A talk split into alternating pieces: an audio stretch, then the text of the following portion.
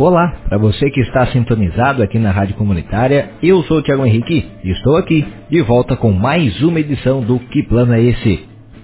No primeiro turno das eleições, nós trouxemos as principais propostas de quatro candidatos ao governo do Rio Grande do Sul nesta ordem: Miguel Rosseto, do PT, Eduardo Leite, do PSDB, José Ivo Sartori, do MDB e Jairo Jorge, do PDT. Agora, Vamos continuar esta série apresentando as propostas dos candidatos à presidência da República que avançaram ao segundo turno das eleições: Jair Bolsonaro, do PSL, e Fernando Haddad, do PT.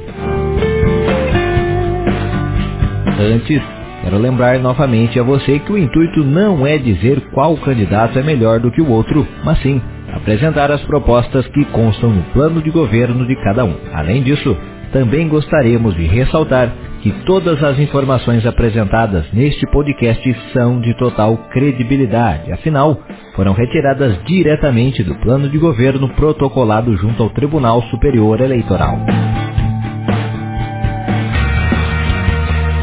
Pois bem, nesta edição do Que Plano é Esse, vamos apresentar as propostas relacionadas à segurança de ambos os candidatos ao Palácio do Planalto. Candidato do PSL, Jair Bolsonaro, tem 13 páginas destinadas à segurança e neste item também é mencionado o combate à corrupção. Depois de diversas páginas com gráficos, menções ao Foro de São Paulo, acusações sobre mentiras de representantes da esquerda, ao fim, o candidato apresenta uma série de medidas para, abre aspas, reduzir os homicídios, roubos, estupros e outros crimes, fecha aspas.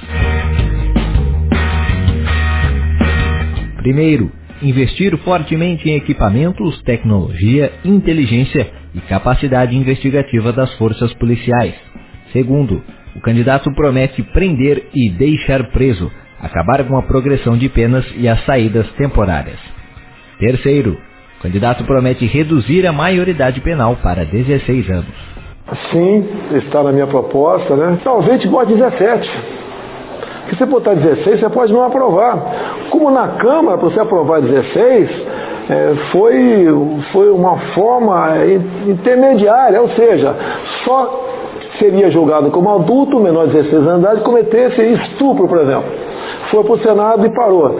Eu quero, a nossa proposta é passar para 17, o futuro governo passa para 16. Vai devagar que você chega lá.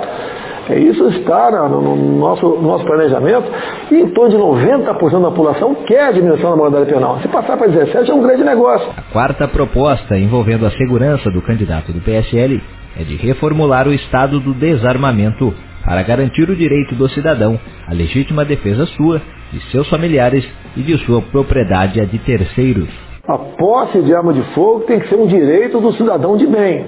Quem quiser ter uma arma dentro de casa ou dentro da sua fazenda, com alguns critérios, poucos, tem que ter esse direito. E eu digo mais, a arma de fogo, mais que defender a sua vida, defende a sua liberdade, tendo visto uma proposta de um ditador de plantão. A quinta proposta sobre segurança é afirmado que policiais precisam ter certeza que no exercício de sua atividade profissional serão protegidos por uma retaguarda jurídica garantida pelo Estado através do excludente de ilicitude. De acordo com o plano, abre aspas, nós brasileiros precisamos garantir e reconhecer que a vida de um policial vale muito e seu trabalho será lembrado por todos nós. Fecha aspas. Você não pode pagar uma missão para um policial é, fazer uma busca em apreensão ou resgatar um colega detido de madrugada, onde vai haver troca de tiro, no dia seguinte aparece gente morta com três, quatro tiros, você condená-lo por, por excesso, porque mais de dois tiros é excesso. O policial, após cumprir a missão, tem que ser condecorado e não processado. Isso entra, você mexer no Código Penal, chama-se excludente de licitude, que valeria para o policial e para quem está nos assistindo também. Não pode um cara entrar na tua casa, vai que você tem a sorte de ter uma arma, que é quase impossível ter arma de fogo em casa. Você dá 15 tiros no cara, no desespero, pega 5 na canela. Você é condenado por tentativa de homicídio e o cara que entrou na tua casa vai ser julgado por invasão do domicílio a pena menor do que a tua. Nós temos que mudar isso. Quem está ao lado da lei, com excludente de ilicitude, ele responde, mas não tem punição. A sexta proposta sobre segurança do candidato do PSL afirma que deve tipificar como terrorismo as invasões de propriedades rurais e urbanas no território brasileiro. O homem do campo quer uma retaguarda jurídica. A garantia jurídica que hoje a terra é dele, se alguém invadir amanhã, o Estado vai fazer a reintegração de posse, vai enquadrar o invasor como se fosse terrorista, nós temos que tipificar as ações do MST como terrorismo. Eles não produzem nada, produzem apenas terror, levam insegurança ao campo. A sétima proposta afirma que deve retirar da Constituição qualquer relativização da propriedade privada, como exemplo, nas restrições da EC 81. Ou seja, aqui neste item não é detalhado o conteúdo que deve ser retirado da Constituição, mas na verdade a intenção é revogar esta lei que garante a desapropriação de unidades em que sejam encontrados trabalhos escravos. O oitavo item relacionado à segurança do candidato Jair Bolsonaro afirma que deve haver o redirecionamento da política de direitos humanos, priorizando a defesa das vítimas da violência. Olha só, nós temos que identificar de onde vem o problema. Não é jogar água fria em cima como estão fazendo nessa, nessa intervenção federal lá no nosso estado do Rio de Janeiro. O que, que eu vejo de errado? Uma equivocada política de direitos humanos. Ninguém é contra direitos humanos. Uma equivocada política. Onde o, o viés é em cima é tratar o, é tratar o, o errado como uma vítima da sociedade. Falo muito em política de desencarceramento. Tá? No meu entender, não tem que existir isso daí. Tá? A questão de saidões.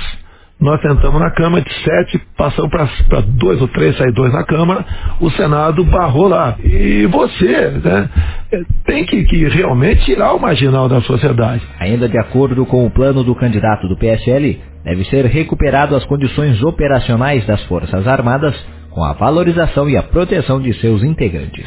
Também é reforçado que as Forças Armadas terão um papel ainda mais importante diante do desafio imediato no combate ao crime organizado, sendo importante buscar uma maior integração entre os demais órgãos de segurança pública, principalmente na estratégia de elevar a segurança de nossas fronteiras. O candidato afirma em seu plano de governo que irá implementar em dois anos um colégio militar em todas as capitais de estado. Tenho conversado com meus colegas do Alto Comando do Exército. Alguns estão de acordo. Em havendo meios, nós devemos fazer sim um colégio militar em cada estado cuja capital não o tenha. Entendo que com hierarquia, disciplina e sem chicote chegaremos lá. E por último, a proposta é de resgatar as 10 medidas contra a corrupção proposta pelo Ministério Público Federal e apoiada, segundo o candidato, por milhões de brasileiros.